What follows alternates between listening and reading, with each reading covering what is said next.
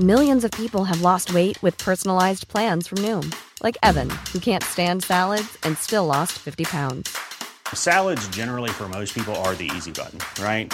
For me, that wasn't an option. I never really was a salad guy. That's just not who I am. But Noom worked for me. Get your personalized plan today at Noom.com. Real Noom user compensated to provide their story. In four weeks, the typical Noom user can expect to lose one to two pounds per week. Individual results may vary. Heraldo Podcast, un lugar para tus oídos.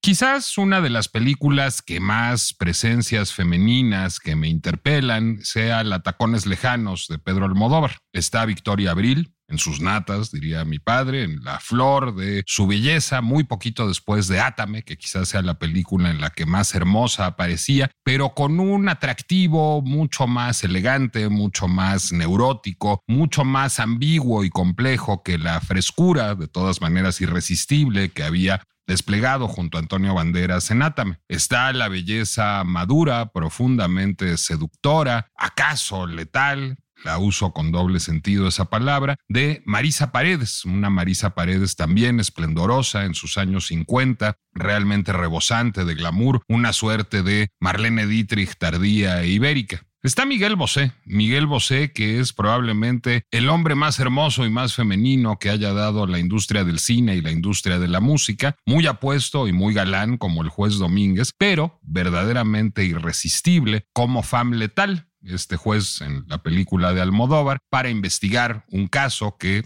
que transcurre en el underground trans, pues se hace el mismo transformista, como se dice en España, se viste de mujer y Miguel Bosé, vestido de mujer, es todavía más amante y más bandido. Y luego está Vivi Anderson, que fue quizás la más perturbadora y la más inolvidable de las presencias que atestigué yo en Tacones Lejanos. Vivi Anderson había tomado su nombre prestado de una estrella del cine sueco, de hecho, de una de las figuras principales de la persona de Ingmar Bergman, y se había lanzado pues a una carrera musical trans. Es decir, Vivi Anderson había nacido como hombre, había nacido con el nombre de Manuel Fernández, si no mal recuerdo, y a partir de ahí había tomado el nombre de esta estrella de cine sueca y se había hecho una estrella de la música disco en el Madrid de la movida española, buscando escandalizar a las buenas conciencias con una identidad abiertamente trans. En Tacones Lejanos, Pedro Almodóvar toma a Vivi Anderson, a Manuel Fernández, y hace de ella una estrella de cine. Su papel en Tacones Lejanos es un papel pequeño, es el papel de una presidiaria, de una rea. El personaje de Victoria Abril, Rebeca, va a dar a la cárcel por una serie de circunstancias de la trama, circunstancias predeciblemente almodovarescas, y ahí se encuentra con una pareja en donde nunca se nos aclara muy bien si se trata de dos mujeres cisgénero lesbianas o de una mujer transgénero y una mujer cisgénero que son pareja. La especulación cabe a todo lo largo de la película. Y estas mujeres, esta pareja, encarnadas por Vivi Anderson y por una actriz cuyo nombre ha olvidado la historia del cine, bueno, pues parecen parte del fondo, digamos, de esta penitenciaría donde va a dar el personaje de Victoria Abril.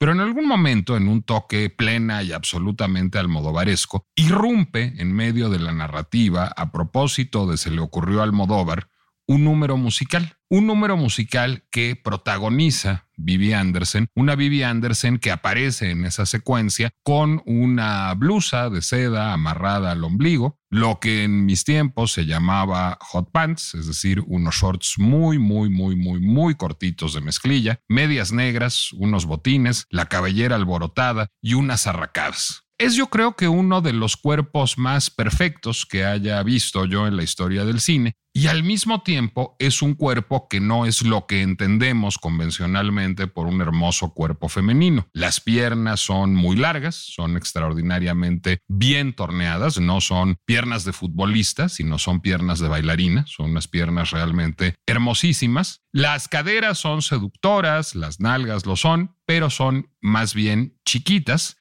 los senos son turgentes y parecen verdaderamente muy, muy seductores, pero las espaldas son muy anchas. Lo que hay en ese cuerpo, en ese cuerpo de mujer, es una nueva forma de lo femenino, una forma de lo femenino muy tocada por lo masculino. Otra cosa importantísima, Vivi Anderson es una extraordinaria bailarina y es una presencia pues muy cachonda, es una presencia muy sexual. Almodóvar es una cosa muy osada en la secuencia además no la rodea de mujeres feas, que por ejemplo fue lo que hizo Joseph von Sternberg con Marlene Dietrich en El Ángel Azul, para realzar su belleza, la pone en la escena en la que canta su canción tema, que después sería conocida en inglés como Falling in Love Again, rodeada de mujeres gordas y viejas, ellas son las que la ven cantar Ich bin von Kopf bis Fuß auf Liebe eingestellt, que así se llama la canción en alemán, sino que aquí Almodóvar rodea a Vivi Anderson, pues en su mayoría de mujeres muy guapas. Nada más que estas mujeres muy guapas que bailan una canción de salsa con ella en la penitenciaría son mucho más chaparritas. Entonces, de pronto, hay mujeres muy hermosas que están bailando muy bien, una canción muy sexy, que tienen movimientos muy sensuales, pero en medio de ellas hay una suerte de amazona, hay como una hipermujer. Hay una mujer que es más sexy que ellas, que quiebra la cadera más cabrón que ellas, que tiene un arreglo más espectacular que ellas, que tiene unos senos más grandes, que tiene unas piernas más largas y que además tiene de manera incongruente estas espaldas poderosísimas que le dan tracción y que asume el papel masculino en el baile y que la saca a bailar a todas una a una, pero que nunca pierde no solo un ápice de su feminidad, sino no pierde nunca un ápice de su poderío sexual. Yo estaba todavía en la adolescencia cuando vi Tacones Lejanos en una muestra internacional de cine en el cine Polanco ver el esplendor sexual de Vivi Anderson, de un transexual, de una mujer que había nacido llamándose Manolo, fue verdaderamente deslumbrante y muy descentrador para mí y supongo que para muchos de los hombres que estábamos esa noche en esa sala de cine y todas las noches en todas las salas de cine en las que se exhibió Tacones Lejanos. Lo que hizo Pedro Almodóvar en esa película fue verdaderamente osadísimo fue no solo visibilizar la condición trans, eso ya lo había hecho desde la película La ley del deseo, en donde uno de los personajes principales es trans, si bien es interpretado por una actriz cis, por, por Carmen Maura, sino mostrar que podía haber, diría, viabilidad erótica en una figura trans, mostrar que podía antojársenos una mujer trans, que podíamos sentirnos eróticamente interpelados por ese cuerpo que había nacido masculino y que ahora había devenido femenino. Yo creo que en la historia de la visibilidad trans, pero incluso de la dignidad trans, ese baile de Vivi Anderson en Tacones Lejanos es un hito. Y no solo es un hito erótico, no solo es un hito cultural, es un hito político. Y a partir de esa película, Vivi Anderson se volvería muy famosa, tan famosa que se pudo cambiar el nombre a Viviana Fernández, recuperó su apellido de nacimiento y siguió teniendo una carrera muy exitosa en la música, en la televisión, en el cine, y que yo creo que Almodóvar resultó muy descentrador y muy transgresor para nuestra concepción de las distintas posibilidades y formas de la sexualidad. Es también una figura importante en el cine. Toda una cauda de directores, desde Todd Haynes hasta Manolo Caro, no podrían existir sin Pedro Almodóvar y no estaríamos hablando tanto como hablamos de las personas trans si no hubiera sido, creo, en alguna medida por ese hito de Vivi Anderson en Tacones Lejanos. No estaríamos hablando tanto, creo, de Wendy Guevara si no fuera por Tacones Lejanos y Vivi Anderson. Me atrevo a decir que a lo mejor sin Tacones Lejanos, sin Vivi Anderson, sin Almodóvar, no habría ingresado una figura trans a el reality show de Televisa La Casa de los Famosos. No es un mérito exclusivo de Pedro Almodóvar y de Vivi Anderson, pero sí es una historia a la que han contribuido figuras trans y cis que van de Christine Jorgensen y Wendy Carlos en la prehistoria hasta Madonna y Lady Gaga en la construcción de sus narrativas, hasta RuPaul primero con su carrera musical y después con su reality show. Sin embargo, Wendy Guevara no es Vivi Anderson no podría describir un momento de Wendy Guevara en cualquiera de sus avatares, en la Casa de los Famosos o en sus videos con los términos francamente líricos que he utilizado para referirme a Vivi Anderson. Wendy Guevara no nos interpela eróticamente. ¿La hace eso menos importante en la historia de la visibilidad trans? Sí y no. En ello reside su pinche complejidad.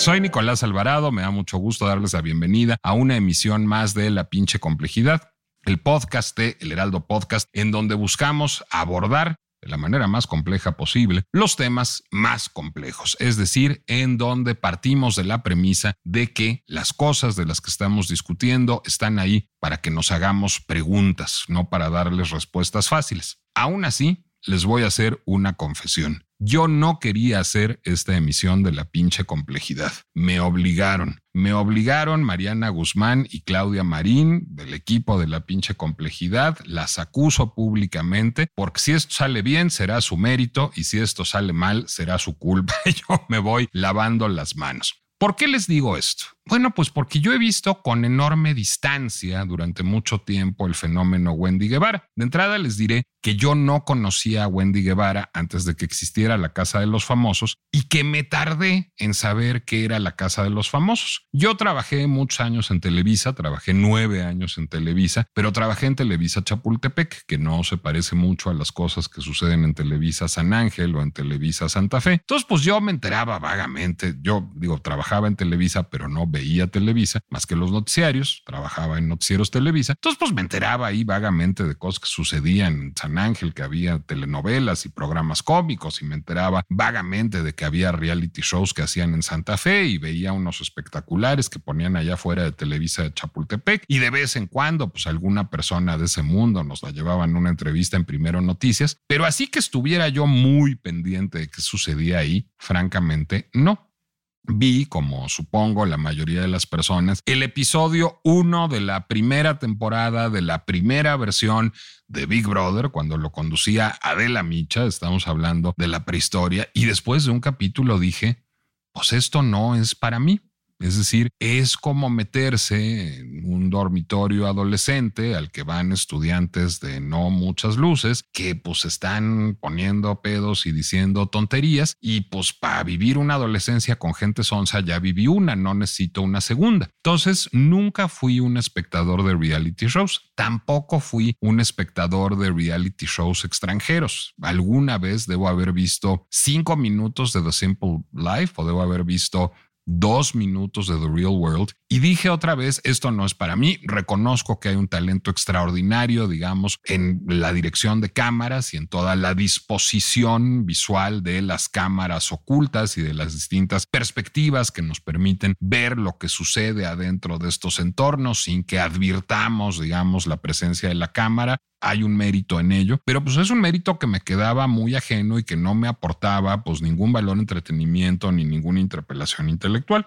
Y luego ya en el año 2021 pensar en un reality show, pues era una cosa pues ya como muy antigua, es decir, a ver, primero, ¿quién ve la televisión abierta en un contexto urbano de clase media? Pues muy poquita gente. Es decir, yo creo que yo no volví a sintonizar el canal de las estrellas desde que dejé de trabajar en el canal de las estrellas y habré sintonizado Foro TV cuatro veces. Es decir, pues es una cosa que suena muy al siglo XX. El reality show como formato suena muy al siglo XX. Y de pronto empiezo a escuchar que todo el mundo habla de la Casa de los Famosos, un formato de reality show que ya existía de antes. Y de pronto empiezo a escuchar que hablan de este programa porque aparece en él alguien llamado Wendy Guevara. Entonces, bueno, pues en algún momento me topo la foto de Wendy Guevara en alguna red social y digo, ok, pues esta mujer no es muy agraciada, pero pues no, no sé nada más de ella. Pero empieza a ser inescapable. Es decir, todo el mundo empieza a hablar de Wendy Guevara no solo en mi entorno, y en mi entorno hablo incluso en ese entorno de clase media, urbana, con estudios superiores, sino en los medios de comunicación. Y entonces, bueno, pues empiezo a enterarme de que Wendy Guevara es trans, ok, y después de eso empiezo a enterarme que se hizo famosa en el mundo de TikTok, otro mundo que me es bastante ajeno, pues ya no tengo edad para esos trotes, ya voy a cumplir 50. Y que en ese mundo se hizo famosa por un video que llamaban el video de las perdidas. Entonces dije, bueno, pues vamos a ver qué es eso de las perdidas. Y yo imaginaba a unas mujeres este, que estaban presas de la perdición erótica. Pues no, no era la perdición erótica, era la perdición de que se perdieron en un cerro. Eh, según cuentan, si no han visto el video, véanlo, este, es, es un minuto de su tiempo y les permitirá entender de qué estoy hablando, pues aparecen dos mujeres ahora sé que trans es más o menos legible en un cerro y dicen que las llevaron ahí, digamos, unos muchachos, las llevaron al río pensando que eran mozuelas, digamos, y pues luego se fueron a comprar unas chelas y las abandonaron y están perdidas, perdidas y mm, esto lo dicen medio en serio, medio en broma. Nunca queda claro en el video si en efecto están perdidas y preocupadas o si les pareció muy divertido hacer un video sobre que están perdidas estando perdidas o si se inventaron que están perdidas y hay quizás un mínimo atisbo de juego con la doble acepción del término perdidas, es decir, con estar, pues digamos, sin no saber dónde está uno y con el extravío sexual, a lo mejor. Pues eso se hizo viral porque a la gente le pareció muy chistosa. A mí me pareció más o menos incomprensible que a la gente le pareciera chistoso, pero bueno, pues hay de todo en la viña del Señor y yo, yo entiendo que no entiendo TikTok. También entiendo que no entiendo los reality shows. Entonces, pues observé el fenómeno con distancia y respeto, pero se seguía hablando mucho de Wendy Guevara y bueno, pues tanto insistieron aquí mis compañeras que me dejé convencer y confieso haber consumido, pues, nunca un capítulo entero, ni siquiera sé si funciona por capítulos y supongo que a estas alturas ya no importa, pero sí mucho contenido de la Casa de los Famosos. Bueno, creo que lo primero que habría que decir es, creo que Televisa le debe un agradecimiento eterno a Wendy Guevara. En un momento histórico en, lo que en que lo que sucede en la televisión abierta se ha vuelto irrelevante, en que realmente la conversación, términos de la sociedad postdigital, transcurre a partir de lo que sucede en redes sociales, en un momento en que incluso una reliquia del siglo XX como yo tiene un trabajo mediático que no pasa por los medios de comunicación. Es decir, yo hago un podcast en un medio digital, tengo una sección en un noticiario digital, publico de vez en cuando en revistas digitales, realmente mi columna en el periódico es leída en digital y eso nos pasa a todos los que trabajamos en la industria de la comunicación, que de pronto suceda algo culturalmente relevante en un canal de televisión abierta no es menor y no lleva poco negocio a Televisa. Creo que eso es muy importante. Lo que logró Wendy Guevara es trasladar la lógica de las redes sociales a la televisión abierta. Logró que se consumieran estas producciones de televisión abierta como snackable content, se dice, como contenido botanero, digamos, en distintas redes sociales, en YouTube, en TikTok, de manera muy principal, pero también logró Wendy Guevara, digamos, trasladar el sentido del humor del meme al mundo de la televisión. Y creo que eso resulta en gran medida pues, una suerte de ruta de salvación para la televisión abierta que le da por lo menos, pues digamos, viabilidad comercial y cultural. No es poca cosa. Tampoco es poca cosa que quien haya hecho eso sea una mujer trans. E incluso hay un mérito en que Wendy Guevara no sea Vivi Anderson, en que no sea una belleza. Porque bueno, la belleza pues, abre puertas, digamos, en todas partes. Todos queremos ver gente guapa. Y Wendy Guevara no tiene, digamos, esos aparejos, no tiene esas ventajas para abrirse puertas. Lo que tiene es una actitud, y esa actitud, por cierto, sí la comparte con Vivi Anderson. Es decir, Wendy Guevara es lo que se llamaría una mujer fálica, es una mujer muy masculina. Ella lo que ha dicho es que ella no es una mujer, que ella es una mujer trans y ella hace la diferencia. Ese discurso me parece extraordinariamente transgresor en un tiempo en el que, digamos, la identidad sexual y la identidad de género han sido secuestradas por la militancia política y en los que todos debemos ejercer un acto político al asumir nuestra identidad de género y nuestra identidad sexual.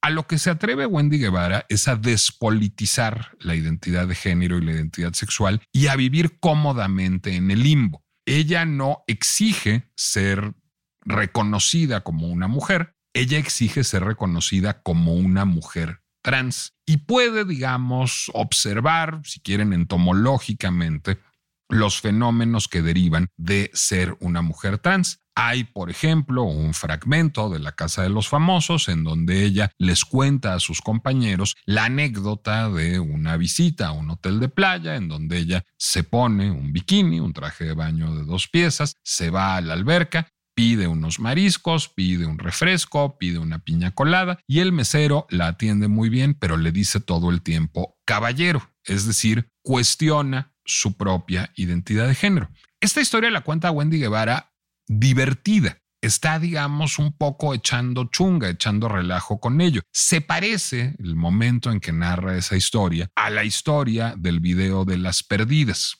Es decir, podría ser doloroso para ella, podría parecerle divertido, podría ser tan frívola que no le importara, podría ser tan fuerte que se sobrepusiera a ello, Todas esas lecturas caben, pero lo que hace, digamos, es despojar a ese mesero que no reconoce su identidad de género de el poder de herirla. Realmente el humor, el humor como reacción a absolutamente todo cuanto le sucede y el humor agresivo es la gran defensa de Wendy Guevara. Es una coraza, es Hey, I'm Ryan Reynolds. Recently, I asked Mint Mobile's legal team if big wireless companies are allowed to raise prices due to inflation. They said yes. And then when I asked if raising prices technically violates those onerous two year contracts, they said, What the f are you talking about, you insane Hollywood ass? So to recap, we're cutting the price of Mint Unlimited from $30 a month to just $15 a month. Give it a try at mintmobile.com slash switch. $45 up front for three months plus taxes and fees. Promo for new customers for limited time. Unlimited more than 40 gigabytes per month. Slows. Full terms at mintmobile.com.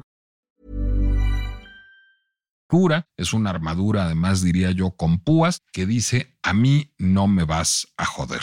A mí no me puedes despreciar por ser de un segmento socioeconómico más bajo, no me puedes despreciar por tener una apariencia de género distinta al género con el que nací y si tú eres cabrón conmigo, yo voy a ser más cabrón contigo o más cabrona contigo y me voy a burlar todavía más. Dudé en la concordancia de género, dudé en decir cabrón o cabrona, y es algo que yo me cuido muy bien de no hacer cuando estoy hablando de una persona trans. Cuando hablo de una persona trans, trato siempre de hablar con los pronombres correspondientes al género con que nació. ¿Por qué me pasó esto?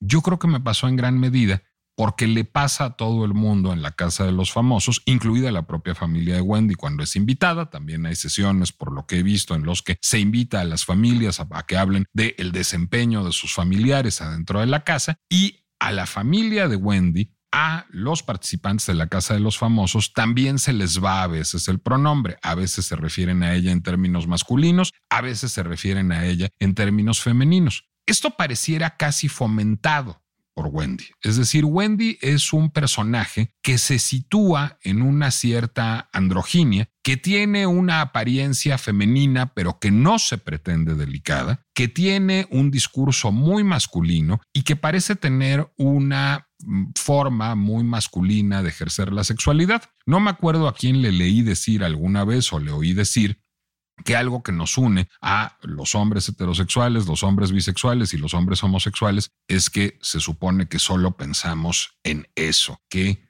estamos obsesionados con el sexo y que siempre estamos pensando en a quién nos vamos a tirar. Bueno, yo no sé si yo corresponde a esa definición, pero sin duda, al menos en el personaje que ha creado para la televisión, Wendy corresponde a esa definición. Wendy está hablando de sexo todo el tiempo y pues básicamente está hablando todo el tiempo de a quién se va a coger, de a quién se quiere coger. Es decir, hay un performance, hay una puesta en escena muy agresiva, muy viril, muy masculina del ejercicio de la sexualidad. Hay una puesta en escena continua de agencia sexual por parte de ella. Y esto la hace una figura poderosa. Es decir, pasa un poco como con Vivi Anderson. Vivi Anderson se vuelve muy poderosa en esa coreografía que la pone a hacer Pedro Almodóvar en Tacones Lejanos porque está teniendo agencia sexual. Y de hecho, muchas de las mujeres de las que he hablado en este podcast, Marlene Dietrich, Madonna, Lady Gaga, ejercen esa agencia sexual, es decir, se asumen sujetos sexuales, no objetos sexuales, y digamos, asumen el ejercicio de la mirada y de la acción en términos sexuales, lo que es muy masculino. Wendy Guevara hace esto Pero lo que la diferencia de una figura como Vivi Anderson o como estas mujeres tan fálicas como Marlene Dietrich o Madonna o Lady Gaga es que lo hace en chunga todo el tiempo y todo el tiempo lo hace en un registro escatológico, al mismo tiempo que habla de sexo. Wendy Guevara habla de las otras funciones fisiológicas del cuerpo, habla de cagar, de comer, de dormir, de mear. Todo su registro está, digamos, como en las funciones primarias, véase primigenias del cuerpo, habla de esto todo el tiempo con gran desenfado y todo el tiempo está echando relajo. Rara vez vemos hablar en serio a Wendy Guevara. A veces se ve llevada por el formato del reality show a tener un momento en serio. Hay un fragmento que está disponible en YouTube y que se puede ver en donde la hacen repasar su vida en fotos e incluso en estos momentos en donde cuenta historias terribles como su padre la rechazaba, cómo la golpeaba, cómo tuvo que prostituirse, pues pareciera casi obligada a adoptar un tono trágico, véase melodramático, es decir, Seguramente las historias son ciertas, pero ella no se siente cómoda en ese registro. Ella no se siente cómoda hablando en serio. Ella se siente cómoda en la chunga, se siente cómoda en la broma desafiante, se siente cómoda en algo que hablábamos en el podcast que hicimos justamente alrededor del Pride sobre el joteo y el camp con Ricardo Cucamonga. Wendy Guevara está haciendo una exageración teatral camp de la realidad todo el tiempo. Wendy Guevara todo el tiempo está poniendo, entre comillas, está alzando una ceja escéptica sobre las vidas amorosas, personales, familiares, el sexo de los otros y suyos propios. Y esto le constituye una gran defensa. Esto la ha hecho muy popular. Esto ha hecho que sea muy fácil conectar con ella. Una figura como Vivi Anderson en la Tacones Lejanos de Pedro Almodóvar resulta muy amenazante para los hombres cisgénero heterosexuales o para la mayoría de los hombres cisgénero heterosexuales. A lo que lleva, si uno no tiene, digamos, una sexualidad compleja y no se siente seguro de ella, es a decir, ah, caray, esto es un cabrón, ¿cómo es posible que me esté gustando? Y está espectacular y baila cachondísimo y tiene una cara preciosa y tiene un cuerpazo y ve nomás que piernas. Híjole, me siento muy mal de que me esté gustando. Y eso puede ser muy descentrador para un hombre heterosexual cisgénero tradicional. Lidiar, digamos, con una educación convencional, con el atractivo sexual que puede ejercer alguien como Vivi Anderson sobre nosotros, puede ser muy difícil. En cambio, en el caso de Wendy Guevara, toda esta puesta en escena justamente lo que hace es pues vacunarnos contra sentirnos atraídos sexualmente con ellos.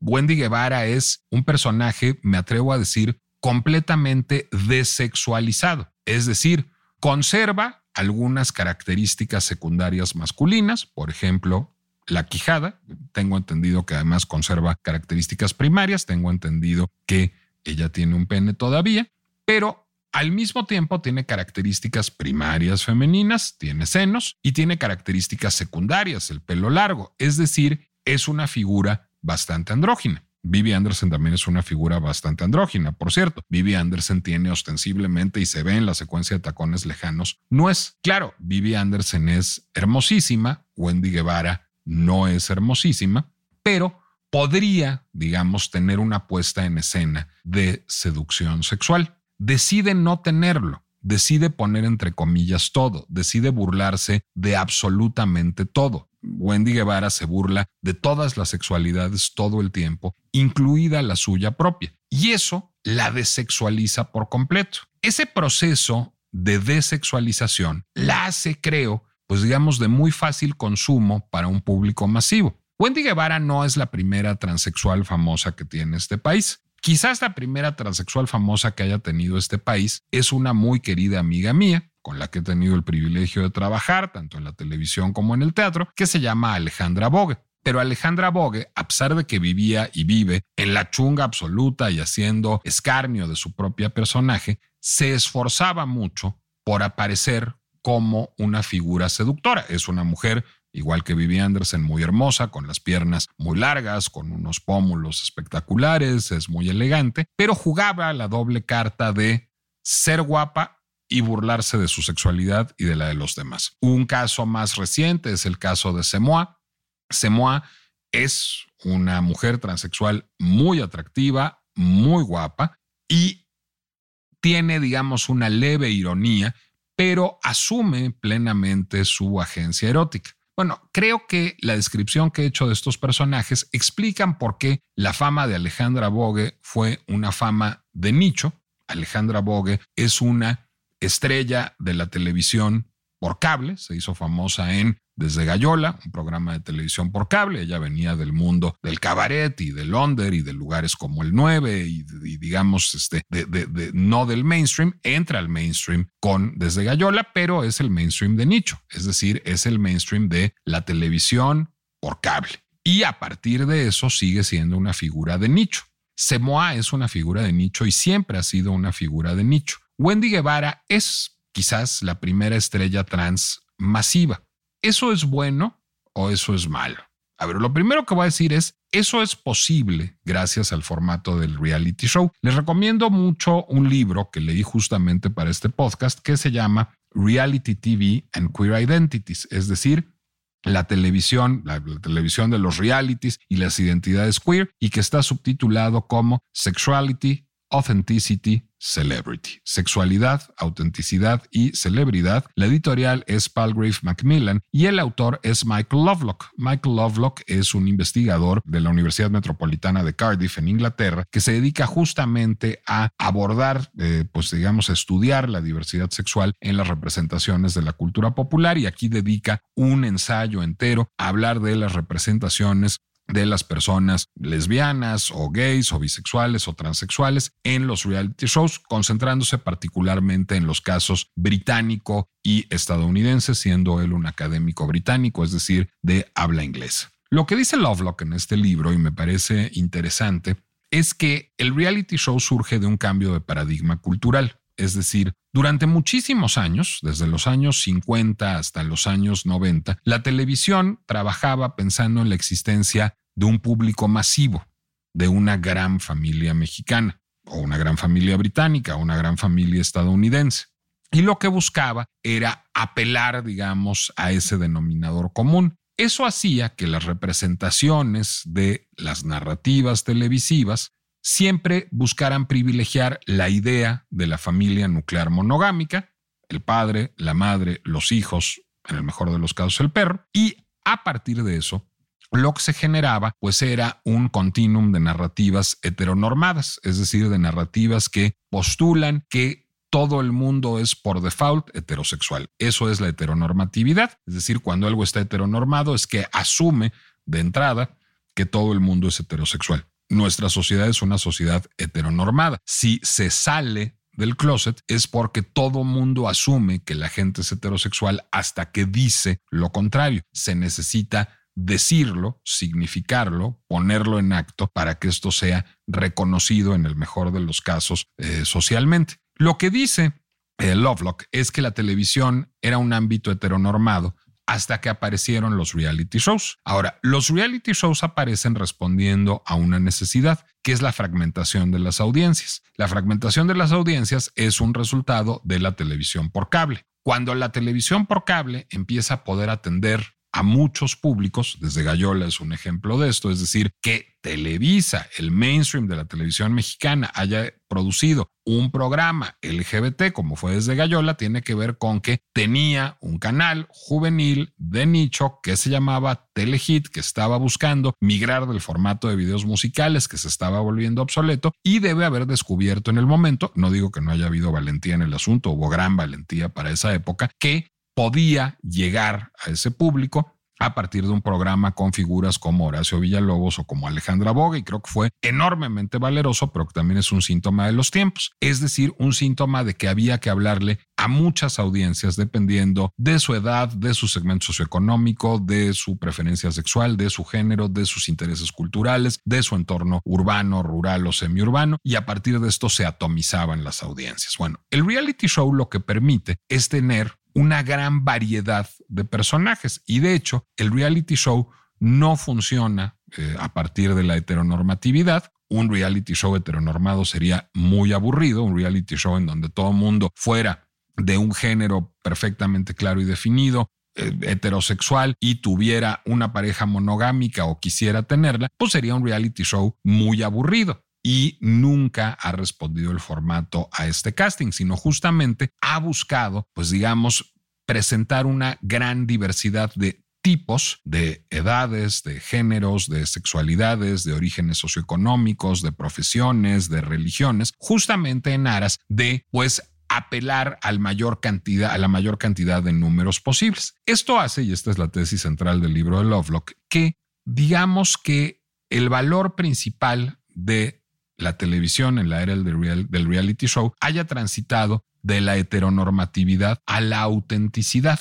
Es decir, todo lo que nos venden todo el tiempo los reality shows es que ahí sí vamos a ver quién es la gente de a de veras. Entonces, incluso cuando se trata de la casa de los famosos, Ahí sí vamos a ver cómo son los famosos de a de veras, quiénes son y vamos a conocer su verdadero yo y sus verdaderos secretos. Eso es lo que, digamos, este, preconizan los reality shows, lo cual tiene un valor que no es desdeñable y que después de leer a Lovelock encontré que hay quizás un punto de redención en este formato que a mí no me gusta nada, que es los reality shows asumen, digamos, que hay distintas formas de ser auténtico y que la fidelidad a uno mismo es un valor importante. Creo que Wendy Guevara es un personaje que transmite eso muy bien. Pero también leyendo a Lovelock, leía yo que en el Reino Unido y en Estados Unidos, en distintas iteraciones de Big Brother y de otros reality shows, las, los participantes trans han sido participantes que han tenido agencia sexual, es decir, que han sido considerados como eróticamente viables por otros participantes de la casa o por otros personajes. Este no es el caso de Wendy Guevara. Al Wendy Guevara ser mofa y mofa casi grotesca de la sexualidad propia ajena todo el tiempo, se cancela, cancela su propia sexualidad. Puede jugar al romance con otro de los participantes, pero en chunga, nunca pensándose que realmente pueda tener un futuro erótico. Y entonces esto hace que sea un arma de doble filo la presencia de Wendy Guevara en la Casa de los Famosos para la comunidad trans. A ver, creo que es un hito histórico, un hito tan histórico como el baile de Vivi Anderson en Tacones Lejanos en los años 90, que la figura más popular de la cultura pop en el México contemporáneo sea una mujer trans. Creo que que un podcast como este, que aborda temas filosóficos, sociológicos, le esté dedicando más de media hora a hablar de una mujer que sale en un reality show, es un triunfo para la comunidad trans, no porque este podcast sea importante, sino porque este podcast, como todos los medios, digamos, que se pretenden serios, es un agente legitimador. Es muy importante que todos estemos hablando de Wendy Guevara. Es muy importante socialmente para la visibilidad trans, para la dignidad trans, que la favorita para ganar el concurso más importante del panorama de la comunicación de un país sea una mujer trans. Eso hace de Wendy Guevara un hito histórico y alguien importante, más allá de que me gusten o interesen sus contenidos o no.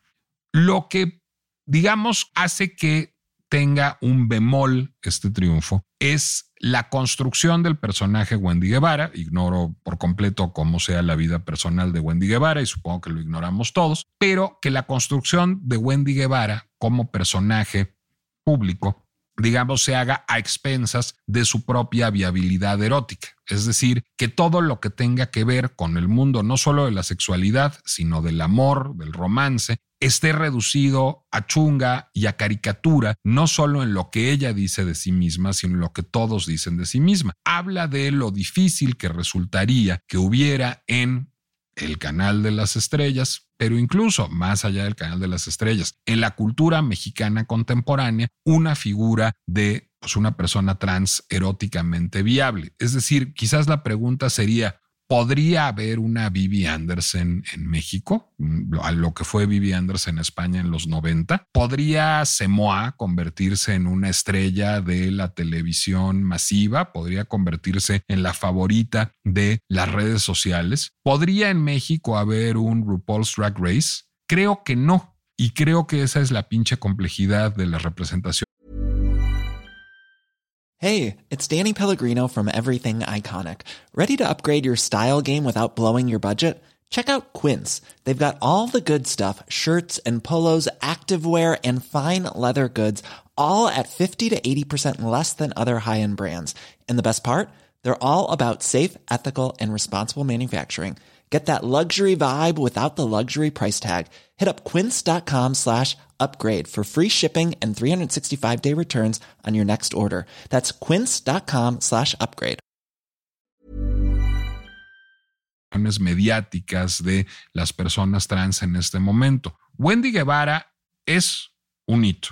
Wendy Guevara es alguien que ya pasó a la historia de la televisión, independientemente después de lo que sea de su futuro, pero más allá, Wendy Guevara es alguien que ya pasó a la historia de la cultura, digamos, LGBT en nuestro país y a partir de ello en el mundo. Lo que ha hecho no es poco y lo que representa no es poco. Creo, sin embargo, como un espectador interesado que soy, que acaso sea insuficiente que acaso el siguiente paso sea que contemos con una figura que concite tanto entusiasmo como Wendy Guevara, pero que tenga la viabilidad erótica de una Vivi Anderson. Al menos me parece que vale la pena plantearse el tema en su absoluta, infinita y pinchísima complejidad. Soy Nicolás Alvarado, les agradezco muchísimo que hayan acompañado a la pinche complejidad en este episodio y les agradezco además enormemente los mensajes que nos han hecho llegar sobre nuestro episodio anterior que caray, qué bien me va cuando me someto al poderío femenino de Eunice Cortés, no solo en mi casa, sino también en la pinche complejidad. Rodrigo nos dijo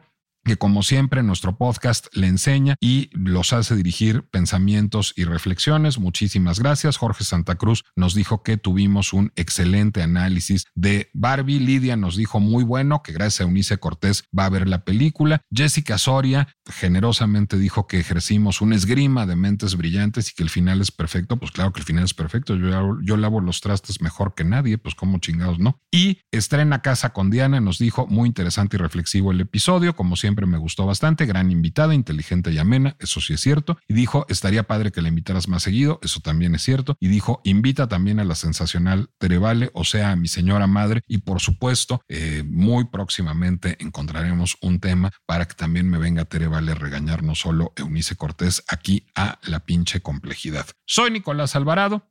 Eso ya se los dije, pero lo que no les dije es que en redes sociales, en Instagram y en Threads, estoy como Nicolás Alvarado lector y nos escuchamos en Spotify, en Apple Music, en Deezer, en Amazon Music, en YouTube o en cualquier lugar en donde escuchen ustedes podcast la semana que entra. Gracias por escucharnos y yo ya me voy a volver a ver esa secuencia de Vivi Anderson. Hasta la próxima.